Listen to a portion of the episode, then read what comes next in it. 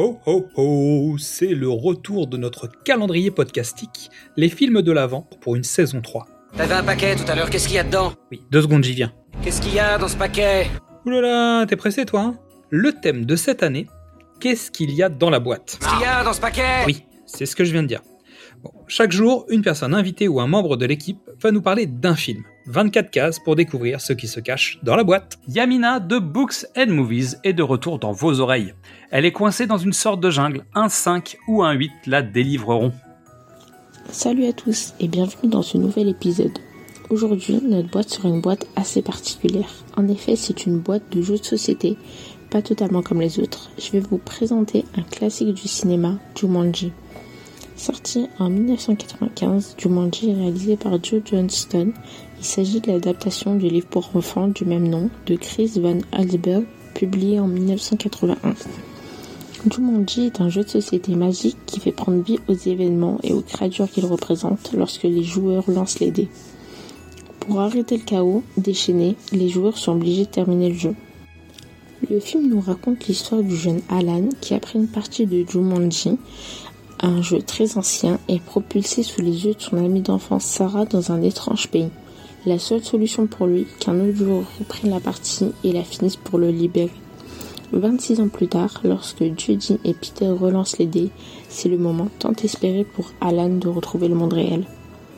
On retrouve dans les rôles principaux le grand Robin Williams, connu pour avoir joué dans Le Cercle des Poètes Disparus, ou encore Will Hunting, dans le rôle de Alan, la prodigieuse Kristen Dunst, qu'on a pu voir dans Spider-Man ou Marie-Antoinette, qui joue la jeune Judy, Bradley Pearce, connu pour être la voix de Zip dans La Belle et la Bête, ou avoir joué dans Max le meilleur ami de l'homme, qui interprète le petit Peter, sans oublier la talentueuse Bonnie Hunt qu'on peut retrouver dans La Ligne Verte ou encore Beethoven. Mais on retrouve aussi pas mal d'acteurs et d'actrices au sein du casting comme Jonathan Hyde, Patricia Clarkson, Bébé Norwitz ou encore David Alan Grier. Petite anecdote, Tom Hanks était initialement le premier choix pour incarner Alan, mais en raison de ses engagements sur le tournage d'Apollo 13, plusieurs autres acteurs ont été envisagés par la suite, tels que Bruce Willis, Harrison Ford, Bryan Cranston et même Arnold Schwarzenegger. Par la suite, Tristar accepte de financer le film, à condition d'avoir Robin Williams dans le, le rôle principal.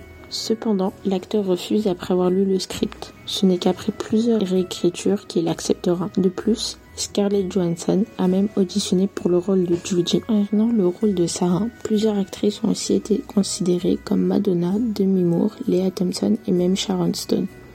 Pour terminer, je vais vous donner trois raisons pour lesquelles vous devez absolument voir Jumanji. Déjà petit 1, c'est un classique du cinéma américain. Le film a été un succès au box-office et a réalisé plus de 2 millions d'entrées en France. Il est nominé dans 15 diverses catégories et a remporté 4 récompenses. En deux, les effets spéciaux sont tout simplement incroyables. En effet, la production a fait appel à la société de George Lucas pour produire les effets spéciaux. Malgré tous les animaux que l'on voit à l'écran, aucun n'est vrai et ce ne sont que des images de synthèse ou des animatroniques. Et troisième argument, c'est un excellent divertissement familial, drôle, touchant et captivant. Jumanji plaît autant aux petits qu'aux grands. Alors préparez-vous à une aventure palpitante et à des rires garantis. Merci pour votre écoute. J'espère que cet épisode vous a plu. Merci à toi Yamina. Un plaisir de te compter parmi nos invités dans cette fin d'année. Retrouvez-la sur son compte Instagram. Je suis contente que vous achetiez cette maison. Je suis certaine que vous et vos enfants serez très heureux ici. Chaque maison a ses secrets. Tout le monde en ville pense que la maison est hantée. Mais ce qui s'est passé dans cette maison Le jeune Alan Parrish Il a disparu il y a 25 ans environ. est un mystère. Tout a commencé il y a très longtemps, quand Alan Parrish, qui n'était alors qu'un jeune garçon, a fait une incroyable découverte. Jumanji. Tu veux jouer? Alan, regarde. Dans la jungle, tu attendras. Un 5 ou un 8 te délivrera. Ah Qu'est-ce qui t'arrive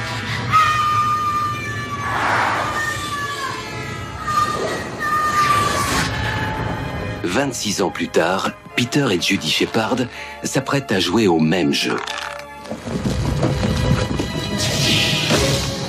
Et font une incroyable découverte Je suis rentré chez moi à leur tour. Vous êtes Alan Parrish? Oui, Ben ça alors Tout le monde vous croyait mort maintenant, C'est la première fois que je me rase. ils doivent lancer les dés Si on continue la partie que j'ai commencée en 69, je vais devoir jouer. et finir la partie ensemble. Ce n'est pas mon tour. C'est le tour de qui? Sarah Whittle Il y a 26 ans, nous avons commencé une petite partie. Sarah, je t'en prie, je t'en prie J'ai passé plus de 2000 heures chez un psy à me convaincre que ce truc n'avait jamais existé nous allons tous nous asseoir et finir la partie. Pas moi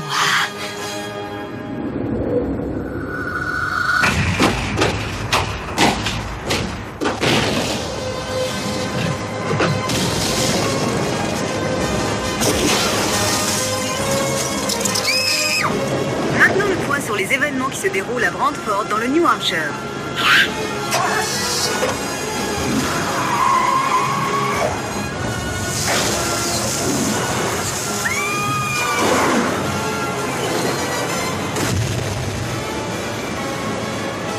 TriStar Pictures présente Robin Williams.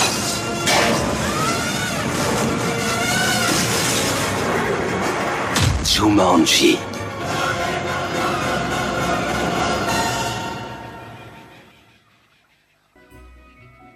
YouTubeur, TikToker, Instagrammeur, Flim, Cinéma, vient faire un petit détour par notre collection en mode frein à main. Salut à tous, on m'a demandé de vous parler d'un film en lien avec le terme boîte. Et aussi surprenant que ça puisse paraître, j'ai immédiatement pensé à la boîte de vitesse. Et quand je pense à une boîte de vitesse, il y a une scène qui me hante. Cette scène a lieu dans le film dont je vais vous parler aujourd'hui, Titan. Titan, c'est le deuxième film de Julia Ducournau après son premier projet Grave qui avait été très salué lors de sa sortie.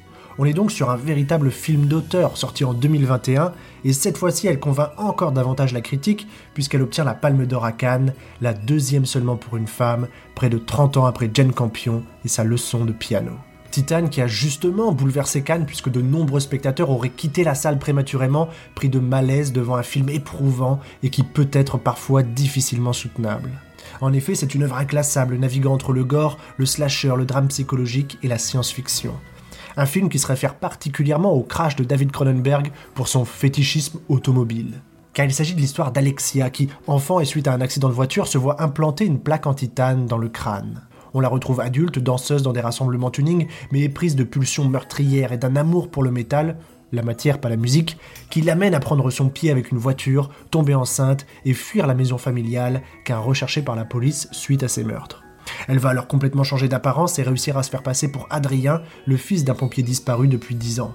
Vincent, le père d'Adrien, l'accueille alors et l'intègre dans son équipe de pompiers. On y retrouve Vincent Lindon dans le rôle de ce père complètement paumé, Agathe Roussel dans le rôle principal et Garance Marillier, l'actrice de Grave, ici dans un second rôle. C'est évidemment un film très étrange, dérangeant, une expérience qui à coup sûr ne vous laissera pas insensible car il maltraite les corps et car cet aspect métallique se ressent véritablement, notamment à travers un travail du son remarquable. Quand on sort de cette séance, on se demande ce qu'on vient de voir, et j'imagine que beaucoup sont perdus, déboussolés, et je pense que c'est aussi une des volontés du film. Car oui, c'est un film qui désarçonne. Il commence comme un slasher avec son enchaînement de meurtres, mais presque avec un ton comique ou du moins une certaine légèreté, avant de complètement changer de braquet, de se transformer jusqu'à prendre parfois des allures de drame familial car la mutation, la transformation, c'est bien ça le cœur du film. D'abord par le personnage d'Alexia elle-même, ultra sexualisée dans les premières minutes, notamment via ce plan séquence exceptionnel dans un hangar tuning, et qui va finir par ressembler à un garçon tout en étant parallèlement transformé par une grossesse